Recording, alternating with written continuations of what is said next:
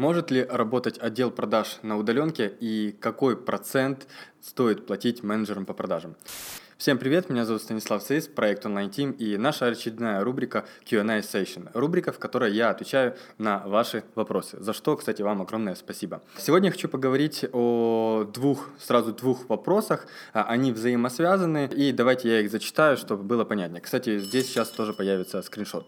А, итак, Денис Смирнов спрашивает, задает такой вопрос, прям читаю формулировку. А, я, пытал, я пытался сейлов э, на удаленку посадить, они ничего продать не могут и очень быстро сдуваются. Это первая часть вопроса. И вторая часть вопроса от э, Павла, она звучит так. Что делать, если sales э, продает сделку, в которой есть абонплата? То есть э, он продал, допустим, там какое-то обслуживание, которое делается каждый месяц. Ну, допустим, рекламную кампанию, которую мы каждый месяц ведем, либо там авторский надзор в дизайне интерьера, который делается каждый месяц. Что угодно, неважно. И вторая часть вопроса. Какой, на твой взгляд, оптимальный процент сейлса в плане ставки и процента ему. Итак, давайте разберемся с первым вопросом. Я скажу сейчас в целом свое мнение и свой опыт, нашу практику в управлении и создании отделом продаж, да, и дальше обсудим плюсы и минусы каждой из механик. Я пробовал разные комбинации. Я пробовал э, продавать сам, я пробовал продавать через э, сейлсов. Эти сейлсы сидели в офлайне, они сидели в онлайне. Я пробовал продавать через партнерские программы, через автопродажи, через, э, да, через что мы только не продавали. Соответственно, опыты очень разные, разносторонние. И мы даже, кстати, знаете что, мы даже э, пробовали делать продажи не через продажников, а через как бы аккаунт э, менеджеров, проект менеджеров, которые уже потом сразу и вели проект. Ну, важно давать себе отчет, что это все-таки не были профессиональные продажники, такие, знаете, с силой, с мощью. Э, это все-таки были PM, более технически подкованные. Пробовали даже делать такие комбинации. Поэтому опыт есть. Мое отношение в целом к продажам и к отделам продаж. Ну, э, первое, что важно понимать, э, то, когда вы продаете продукт, зная его и в большинстве случаев являясь его создателем, и то, когда этот продукт продает любой другой человек, это абсолютно разные вещи. Я думаю, вы меня сейчас понимаете, эту боль, да, которая возникает. Если так, кстати, ставьте лайки под этим видео. Потому что действительно есть такой момент, ты знаешь продукт, ты чувствуешь продукт, ты, ты его создавал, ты очень классно можешь его выполнить, да, выполнить обязательства по этому продукту. И, кстати, на этот счет у меня есть крутое видео, видео, оно называется э, «Самая страшная ошибка, которую я допустил в бизнесе». Сверху здесь появится подсказочка, нажмите на нее, посмотрите это видео, потому что оно как раз, э, ну, хорошо дополнит вот этот материал сегодняшний в целом, да. Важно отдавать себе отчет, ваши продажи никогда, точнее, продажи других людей никогда не будут такими, как ваши. Это первое, да. Второе, то, что касается онлайна и офлайна. Это вечная тема, которая будет, это вечные баталии, которые будут продолжаться, я думаю, постоянно. В целом, я считаю, что в онлайне ну, когда менеджер работает удаленно, да, ну, не в офисе, он может достаточно эффективно делать свою работу, эффективно продавать. Мы сейчас обсудим детали и риски, я прям расскажу, да, что, с чем мы сталкивались, но в целом это вполне себе работает, и если брать нашу текущую ситуацию, то на данный момент наши менеджеры работают удаленно, да, то есть они не сидят с нами там вот здесь в офисе в Кракове, я это видео записываю из Польши, они работают удаленно. Конечно же, офлайн продажи рулят, и, конечно же, есть такой момент с тем, что говорит Денис, тем, что люди сдуваются, люди продают менее эффективно и так далее. Давайте же сейчас разберемся, в чем здесь соль, в чем нюансы. Первое, если говорить о плюсах онлайн-продаж, это возможность подбирать более, скажем так, тонких людей, да, то есть вы не ограничены в каких-то расстояниях, вы можете взять там Сергея из Беларуси, э, Юлию из Казахстана, там Андрея из Киева, да. В целом это более, более большой э, рынок, соответственно, вы можете подбирать человека с именно теми прям тончайшими компетенциями, которые вам нужны. Это, безусловно, плюс. Соответственно, в офлайне, если говорить об подборе э, в целом менеджеров по продажам в офлайн, то ну, здесь тема немножко посложнее. Хорошо, если вы в Москве, в Киеве или там в Харькове, в большом городе. Плохо, если вы в каком-нибудь там, не знаю, Запорожье или еще где-нибудь, где ну, в целом рынок меньше, рынок э, соискателей, и могут быть проблемы. Соответственно, нужно создавать, постоянно работать над кадровым резервом, создавать хорошие программы анбординга. Мы об этом поговорим сейчас дальше. Это, в общем-то, усложняет э, все эти моменты. Еще один плюс в сторону онлайн да, работы – это, скажем так, более свободный график человека, он себя чувствует э, более свободно, это и плюс, и минус. Опять же, минус этого — это то, что он сам себе режиссер, да, это и плюс, и минус, ребят.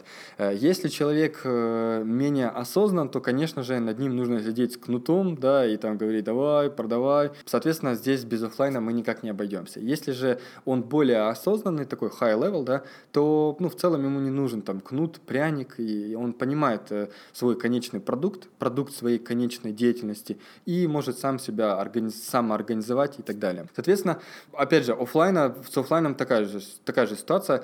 Э, просто ну, нужно отдавать себе отчет, каких игроков, игрок, игроков какой лиги мы себе нанимаем да, в штат, в отдел продаж. Поэтому, если подытожить эту историю, то э, я считаю, что нет здесь правильной таблетки для каждого из бизнесов. Там хорошо это для меня, для моего бизнеса или плохо. Я думаю, все начинается даже не с вашего продукта, не с вашей модели продаж, а все начинается с вас. Вот именно с вас. От того, какой вы стиль жизни, какой вы образ жизни хотите выстроить, так все, вот это вот все следующие слои на, наслаиваются, скажем так, да, на эту всю бизнес-систему, на эту всю бизнес-архитектуру. Соответственно, я выбрал модель, когда я хочу максимально быть автономным, не привязываться к людям, к офисам, к интернету, к роутерам, каким-то телефониям и так далее. Я выстроил такую систему. Возможно, у вас другие приоритеты, цели, вы или вы понимаете, что именно с помощью офлайнового отдела продаж, офлайн сотрудников, офлайн менеджеров, скажем так, вы можете достичь этих целей быстрее, да. Теперь, что делать, э, чтобы менеджеры не сдувались, если они работают в офлайне. В целом, я думаю, это касается и, точнее, в онлайне, да, я думаю, это касается и офлайн, и онлайн э, менеджеров.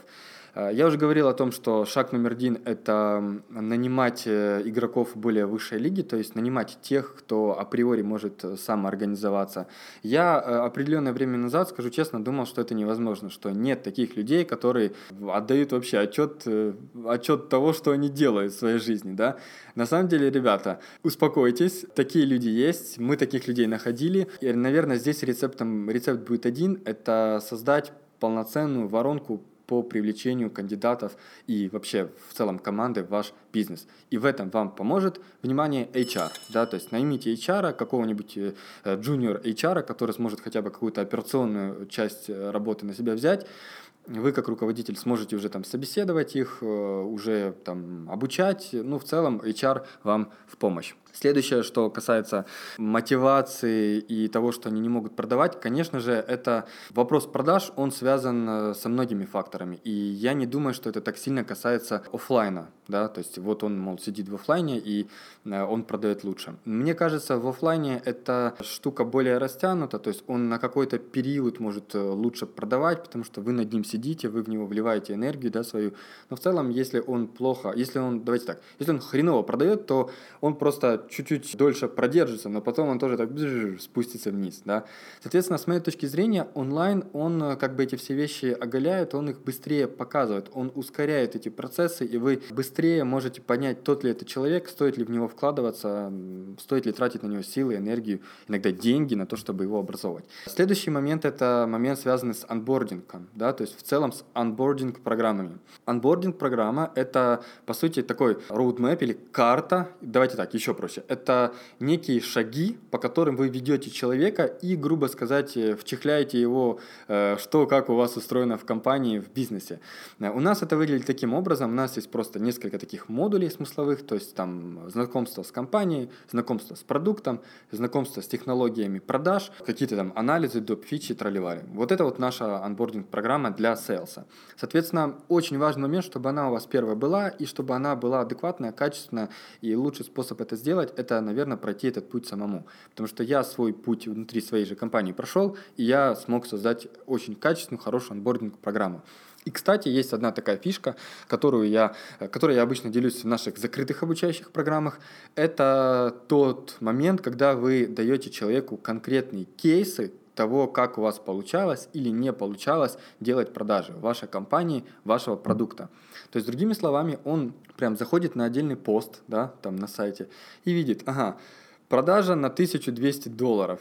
Там вот какая история была с клиентом, вот видеообзор э, человека, который сделал эту продажу, вот все аудиозаписи, которые были, вот сколько раз с ним поговорилось, вот все, вот тролливали-тролливали. И вот она продажа, вот она магия, да, случилась. Очень важный момент, прям сейлсы приходят и говорят, это круто, мы такого нигде не видели, мы вообще не думали, что малый бизнес может это запилить, а малый бизнес это может, и вы это можете сделать, я вас уверяю, это не так сложно. Пожалуйста, установите себе там CRM-систему нормальную, мы пользуемся AMA CRM, установите, в любой момент можно эту всю колбаску истории коммуникации достать и использовать ее, делайте, внедряйте. Хорошо, идем к следующей части вопроса, который задавал Павел. Два вопроса, напомню, мое мнение касательно касательно фикса и флекса, то есть мое мнение касательно ставки и процента, какая она должна быть, на что важно обратить внимание.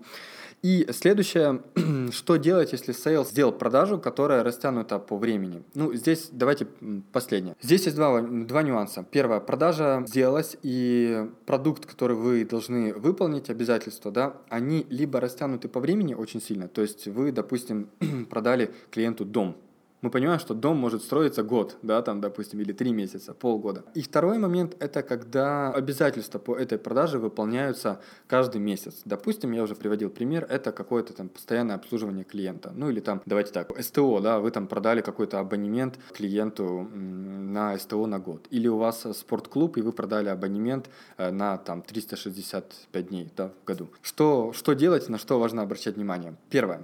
Если э, это, неважно вообще какая продажа делается, с нее нужно платить деньги. Я думаю, вы здесь согласны со мной. Вопрос в деталях и нюансах.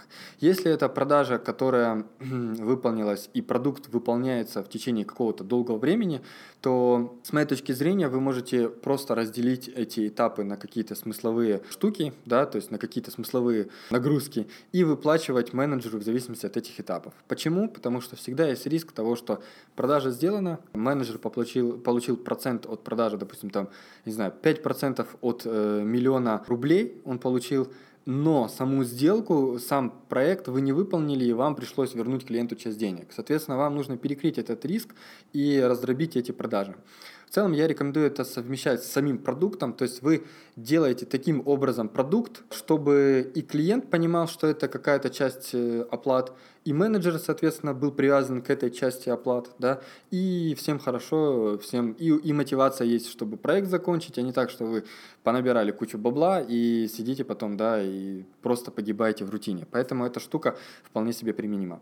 Ну и то, что касается продаж, которые эм, сделаны и обязательства по ним делаются каждый месяц непрерывно, я рекомендую также также поступать топорно, да, то есть вы э, просто выплачиваете менеджеру по продажам каждый месяц как бы ту часть процента, которую вы заработали с сделки. Я думаю, что если, если менеджер делает э, продажу, на какие-то рекуррентные платежи, да, вряд ли клиент берет и там сразу вам отваливает всю сумму на год, да, то есть он также, скорее всего, платит каждый месяц. Соответственно, вы менеджеру платите каждый месяц. В ином случае менеджер придет завтра 10 клиентам на целый год понапродает, послезавтра вы ему выплатили, он ушел, и вы такие сидите и потом это все там разгребаете, выполняете обязательства. Окей, я думаю, на вопрос ответил. И последнее, мое мнение э, касательно фикса и флекса, то есть касательно фиксированной ставки, касательно процента, который нужно платить менеджеру, и в целом мое отношение. Бытует разное мнение, ребят. То есть э, кто-то говорит, что если ты sales, то твой конечный продукт это не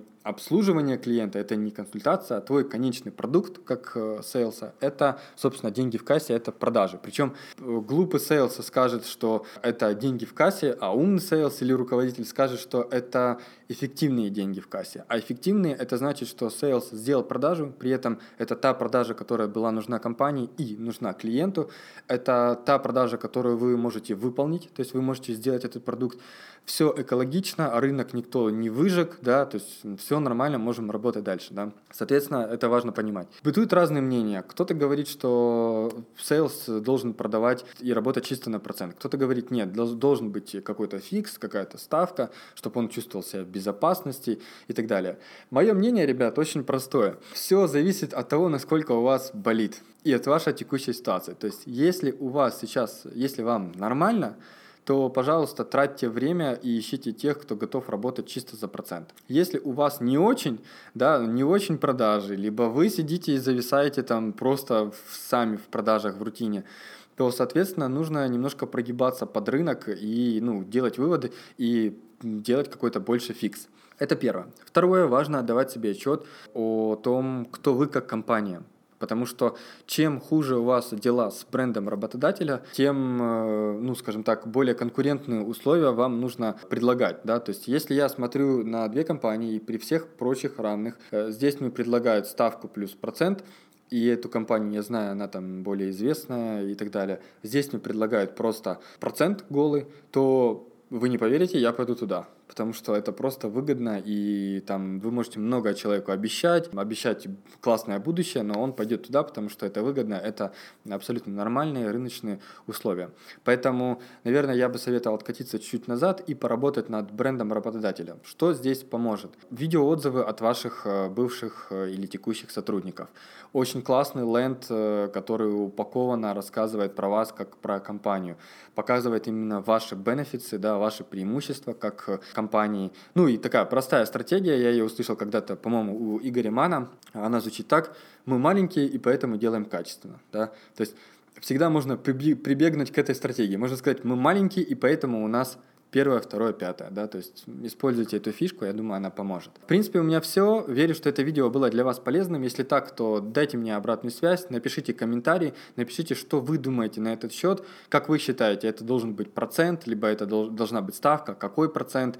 Я специально не обсуждал конкретные цифры, ставки, потому что кто-то смотрит это видео из России, из Беларуси, из Украины, из Европы, да, разные проценты, разные ставки, и нет смысла обсуждать, потому что у кого-то маржа на продукт 40%, у кого кого-то 1200. И о чем может идти речь? Да? Соответственно, здесь, ребят, нужно подумать головой. Напишите ваше мнение в комментариях прямо сейчас под этим видео. Поставьте лайк, если вам понравилось это видео, и поделитесь с ним друзьями, если считаете его ценным. Э, у меня все. С вами был проект Online Team Станислав Цис. Пока.